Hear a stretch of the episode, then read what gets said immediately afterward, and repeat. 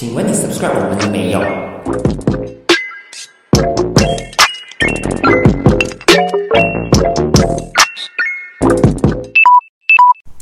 ？Hello，大家好，欢迎收听一格电频道。你好，我是建华。那不知道你有没有发现到哈？自从 COVID 之后，很多人都想着要去外国工作啦，不想留在马来西亚发展啦，等等等。我自己身边的朋友啊，也一直有人在讲说。哈，我要去新加坡做工了。哈，我要移民去 Australia 了。我就在想啊，马来西亚真的有这么差吗？真的差到你们不想，完全不想要留在这边发展啊？我能想到的原因啊，除了是，嗯，种族极端哦，宗教极端哦，政治氛围越来越差咯，政治人物越来越糟糕咯，让你们觉得说马来西亚完全没有救了，所以你们想要去国外发展。那没有对和错的啦，我只是想讲而已。嗯，也许你们会觉得说马来西亚是一个糟糕的国家，没有救了的国家。但是在我这边看来，我觉得说马来西亚是一个很好的国家，生活在这边啊，我觉得是蛮幸福的。只是有可能我们真的太过娇生惯养了。那今天的这一期呢，我就要来和你说一说幸福的马来西亚人。那怎么去定义幸福呢？也许有人就觉得说。嗯，快乐就是幸福。有人就觉得说，嗯，有钱就是幸福。但是今天我就想要先撇开这些其他幸福的定义，我就来和你聊一聊。我觉得马来西亚人幸福的其中一个最大的原因，那就是津贴这件事。那第一个让我觉得说马来西亚人很幸福的事情，就是政府津贴。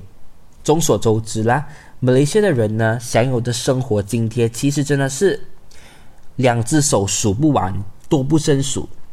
Come up to my mind，第一个我想到的就是 petrol subsidy 汽油津贴。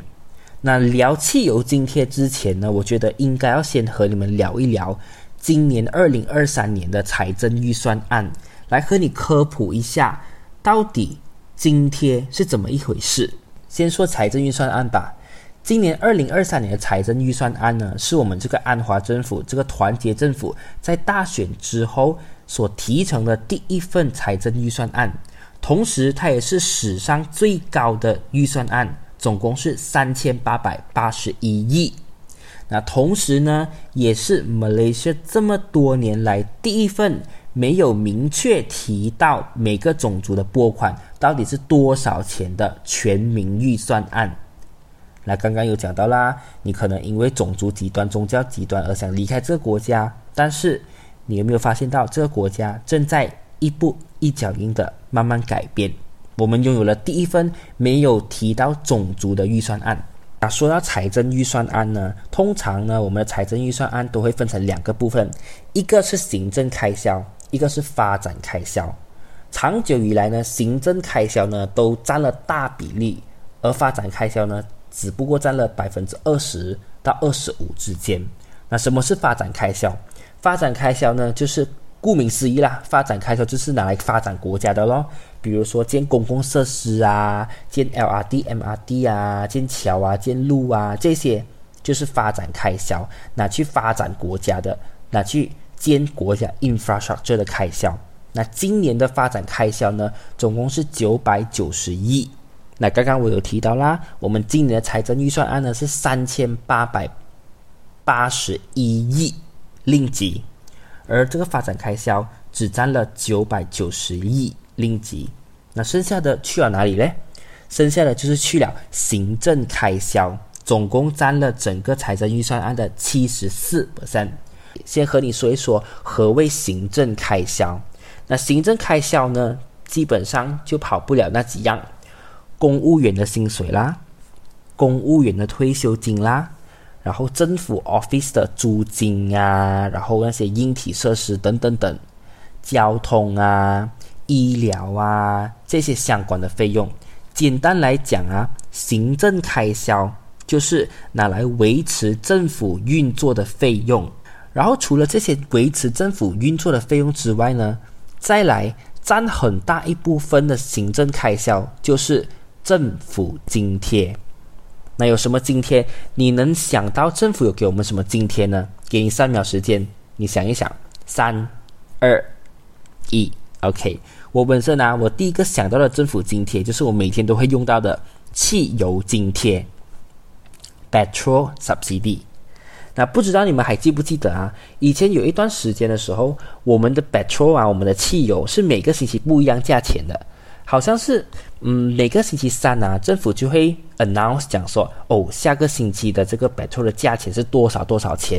如果涨价的话嘞，那一天晚上啊，我们的爸爸妈妈就会出门去油站排队打油。哎，那之后呢，呃，我没有记错的话，应该是二零一八年西蒙政府上台之后，他们就取消了这个每个星期去打油，每个星期去调整油价的政策，就改为汽油顶价。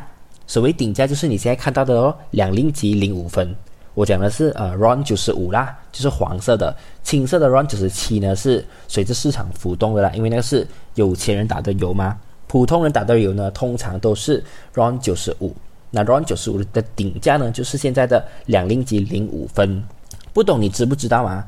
我们的国家的油啊，汽油其实算是全世界有的排名最便宜的油了。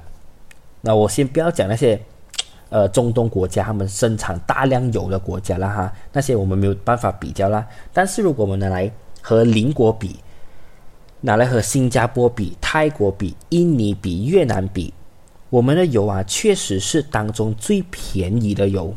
为什么我们的油会这么便宜嘞？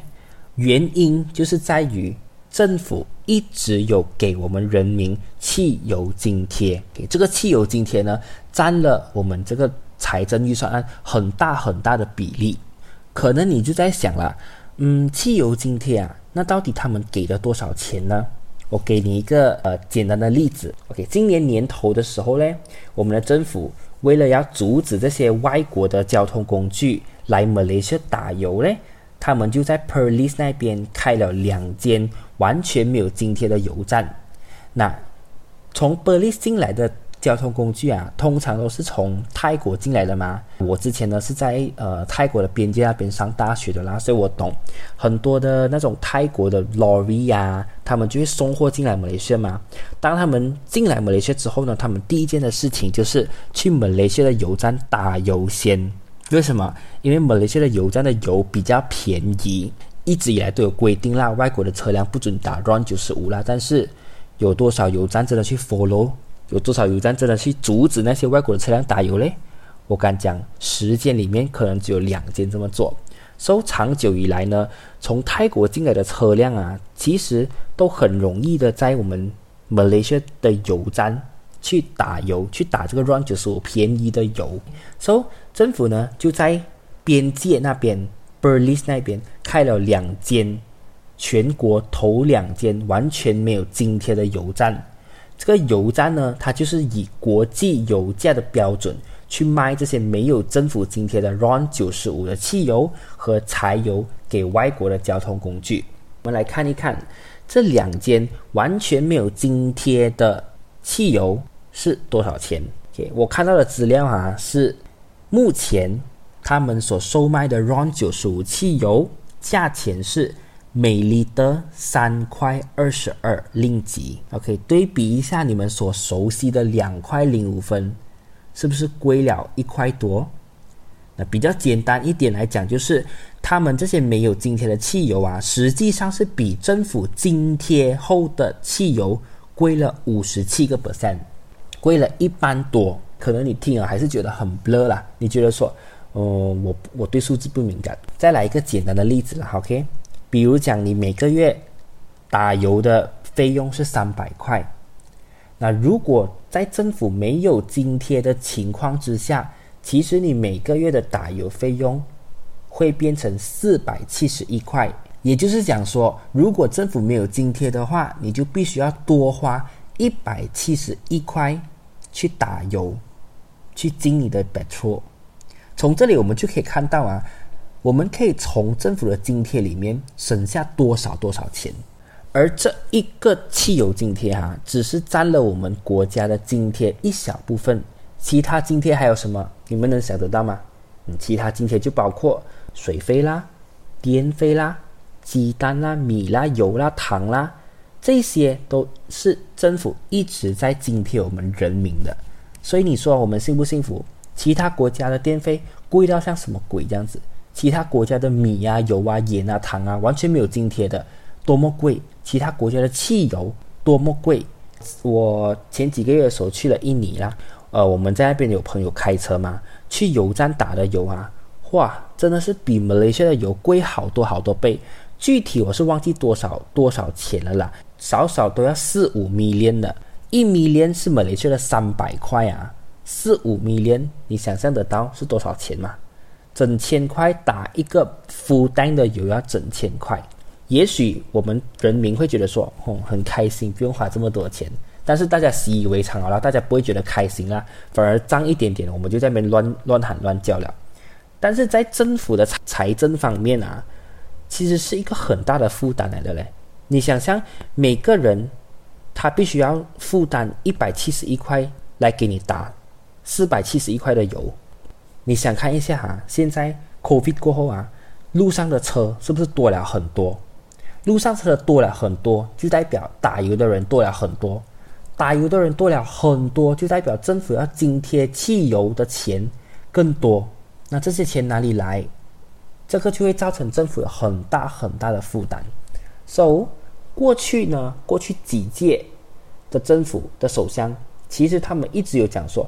哦，我们要取消这个汽油津贴的政策，我们要推出一个只给经济状况没有那么好的 B 四十和 M 四十去享受的这个汽油津贴制度，但是一直都不敢去下手处理，因为他们不懂到底要这样子去确保这些汽油津贴最后只给那些真正有需要的人去打，到底要这样子 confirm 哪一些人可以打便宜油，哪一些人要打贵油，要根据那个车的 CC。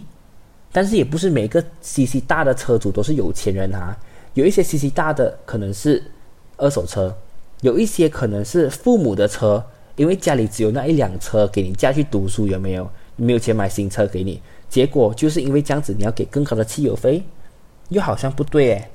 如果不靠汽车的 CC 的话，要靠 income tax 来分，可是马来西亚真正缴税的人，真正给 income tax 的人哈，只有大概三百多万。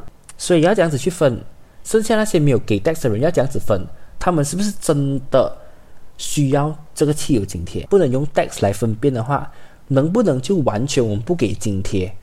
然后，呃，大家打贵油咯，打了贵油之后，每个月政府再派钱给你那些 B 四十 M 四十咯。可是又好像很容易被滥用，有没有？可能就因为这样子推出一个新的汽油津贴制度。就会造成更多更多的麻烦，所以这个汽油津贴呢，政府迟迟都不敢动，就是因为马来西亚人他们太过依赖这个津贴了，没有这个汽油津贴，他们活不了。你 try 看，你 try 看，现在你去国外开车，你去国外买一辆车，然后你在国外打油看，看你还会不会觉得马来西亚的人不幸福？我告诉你。马来西亚的人在汽油津贴方面可以说是全世界最幸福的人了。那至于那一些有本事的人，比如说那些高收入群体 T 团体，可能有一些人啊，有一些 T 团体，他们听到说政府要取消电费津贴，要取消汽油津贴，就在那边呱里呱叫了。再加上啊，政府在新的这个财政预算案啊，讲说哦，T 团体的 tax 要加两 percent 啊，哇，瞬间炸炸开锅。有人觉得说哦，政府不应该要去剥削这些 T 团体啊，因为他们给的税已经够多了啊，不啦不啦不啦不啦不啦。也我觉得去增加这些高收入群体的 tax 啊，是对的，是没有错的，是完全不存在剥削 T 团体的这件事情。那原则上呢？我是非常支持取消 T 团体的津贴，然后提高他们的税务，提高他们的 tax 的。但是实际上，现在的 T 团体真的完全是有钱人吗？我觉得政府在取消这些津贴和提高 T 团体的 tax 之前，应该要做的就是重新分配 B40、M40 和 T 团体的比例，因为现在的 T20。也不太好过了啊！可以，这个要讲的话就是另外一个故事了。那我们就先不讲这个，我们就先来讲一讲为什么我觉得增加 tax 是对的。tax 最初最原始、最原本的意义啊，就是要用来重新分配财富。我觉得，我觉得不了哈，越有钱的人就应该要给更多的 tax，因为给了这些 tax 呢，它就可以让政府更有钱的去发展，可以让政府更有钱的去帮助那些比较穷的人民。有有些人也许听到这里啊，你就觉得说，嗯。为什么我要赚钱给穷人花？那些都是我的血汗钱嘞，没有错，你的想法是没有错的。但是我要提醒你是，有国才有家，记住这五个字：有国才有家。没有国的话，你哪里来家？没有国的话，哪里有地方给你去赚钱？OK，再来一个比较宏观的方面来看，你觉得说那些是你的血汗钱，你不想给 tax？但是，如果一群人里面啊，只有你一个有钱人，其他都是穷人，政府不抽你 tax，政府不去帮忙那些穷人，你觉得这个社会是健康的吗？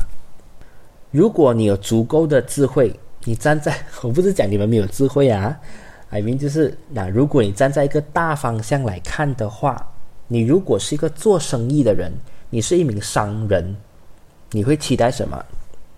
做生意当然是要希望更多人来买你的东西，更多人买得起你的东西嘛，对不对？但是如果社会上越来越多穷人的话，就代表什么？就代表越来越多人没有办法去你的店消费。这样子长久下来啊，那些有钱的店面都会变到没有钱哦。那些你原本可以赚到的钱都赚不到了啊。那但是。马来西亚人很奇怪啊，穷人跟富人的界限啊很模糊，我自己也分不清楚。因为马来西亚人啊常常都在被喊没有钱，嘴巴喊没有钱，可是钱包一直在出钱，钱一直在乱花。我不讲别人啊，我就是其中一个例子。OK，那我相信在听着的人啊，你们有些也是这样子，嘴巴整天喊哇我没有钱，我没有钱了，可是。奶茶啦，Starbucks 啦，名牌啦，神鸟啦，Gucci 啦，LV 啦，别人有的我也要有，钱又不看真的赚很多的我。我一些朋友啊，他们真的看到名牌就想要买了的，一下子 LV 的 bag 啦，一下子 Gucci 的 bag 啦，一下子 CK 的内裤啦，CK 内裤也要买 CK 诶，我不我不明白啦，你穿在里面是给鬼看啦，鬼知道你穿什么牌子啊？大不了就是你去约炮的时候啊，给你的炮友看一下不了咯。OK，买不是不可以，你买就算了。可是你买了还要喊穷，我就真的是不明白。And then 讲到这些名牌货，对不对？那在这个财政预算案里面啊，政府其实也是有提成了一个新的税务，叫做奢侈税。OK，这个奢侈税呢，我其实也是蛮赞同的啦。OK，那什么是奢侈税？可以来跟你们讲一讲。奢侈税呢，就是政府呢，他会去鉴定哪一些东西是属于奢侈品。比如说刚刚我提到的 LV bag、Chanel bag，那一些在我们普通人眼里算不算奢侈品？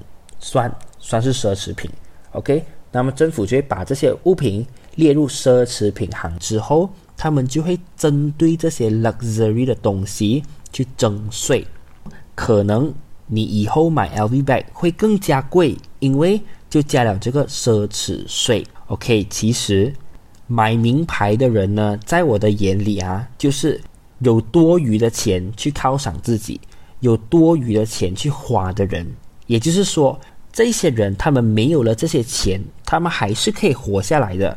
So 多加这个 luxury tax 给他们呢，其实也不会让他们饿死。至于那一些有讲说，如果落实了这个奢侈税之后，可能会对这个国内消费，可能会对这个旅游业造成影响，那他们就开始讲咯，什么？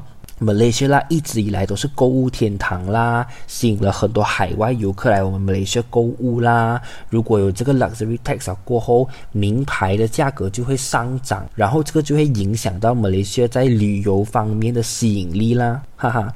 如果要拿这件事情来讲的话，其实 Malaysia 所卖的名牌货啊，本来就比其他国家贵很多很多。你真的知道哪里买名牌是最便宜吗？OK，你不知道，我来跟你讲。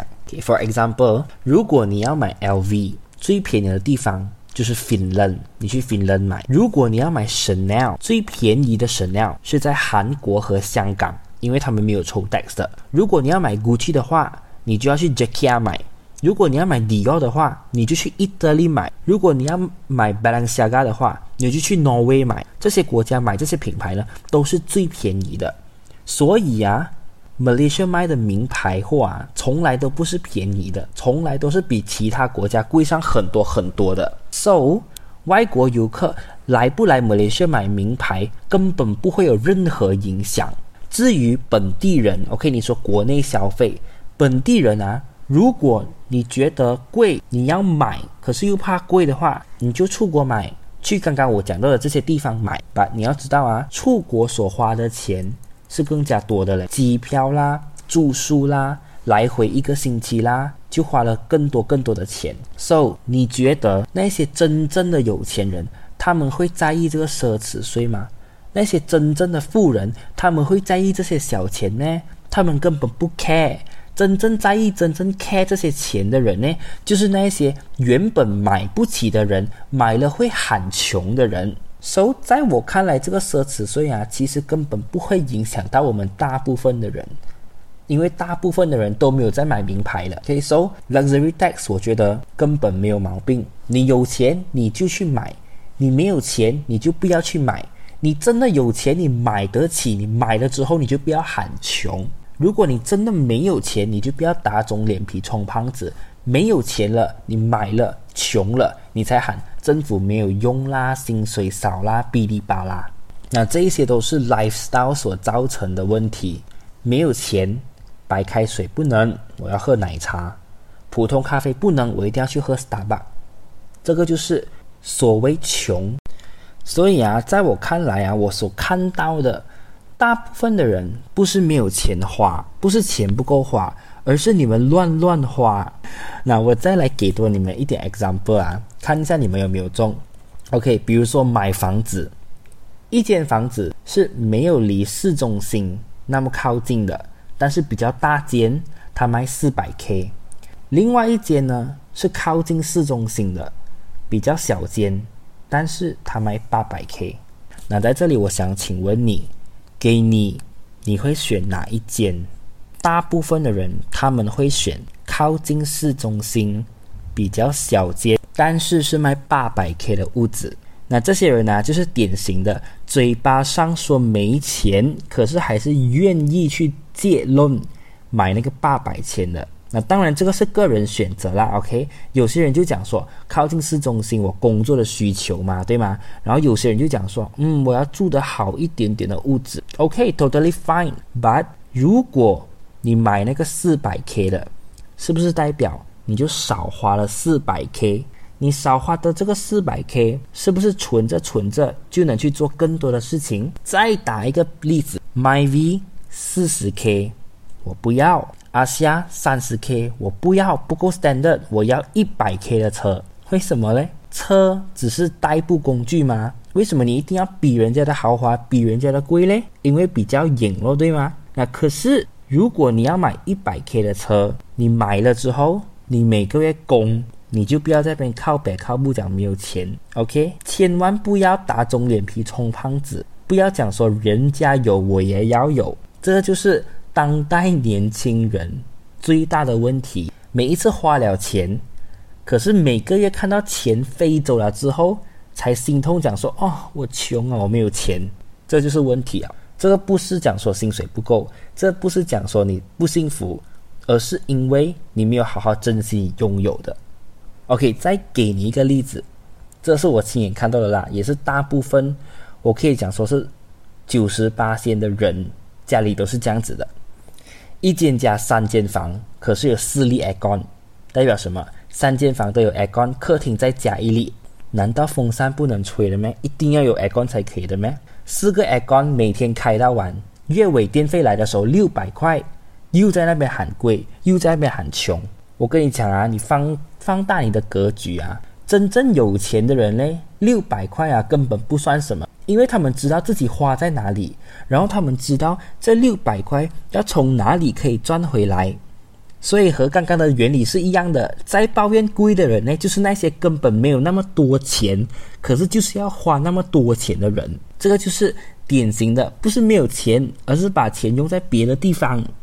给刚刚开头的时候我们有讲到。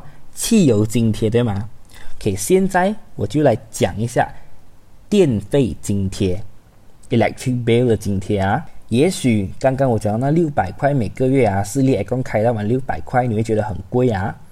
But Malaysia 的电费其实一点都不贵。我是政府的话，像这种私立 A 共每天开到我的家庭啊，我就不会给他们电费津贴了，因为他们有钱，他们不是。他们不是说没有钱，他们少了那些钱啊，他们不会饿死。那你知道吗？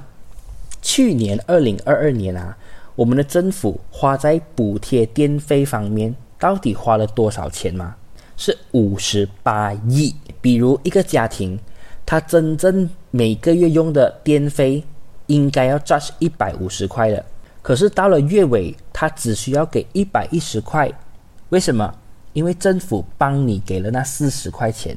那这个就是你每一天都应该感到幸福的另外一个原因啊，因为你每一分每一秒都在 enjoy 着这个电费的 subsidy，所以我觉得刚刚说汽油方面要砍掉津贴，电费方面呢，政府也应该要想方法去砍掉那些津贴。哦，我在做这些数目的 research 的时候哈，我就想到了一个，可能我头脑比较简单吧，我想到一个比较简单的方法。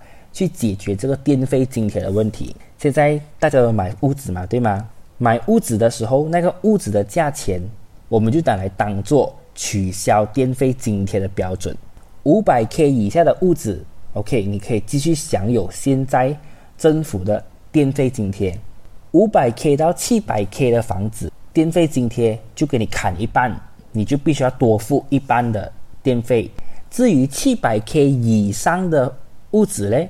就全部取消掉津贴，which means 你用多少电，你就要给多少钱。那这个是我想到一个最简单的方法。可是有些人哈，就可能会想说，诶，屋子越来越贵了嘞，现在很难买到便宜的屋子了嘞。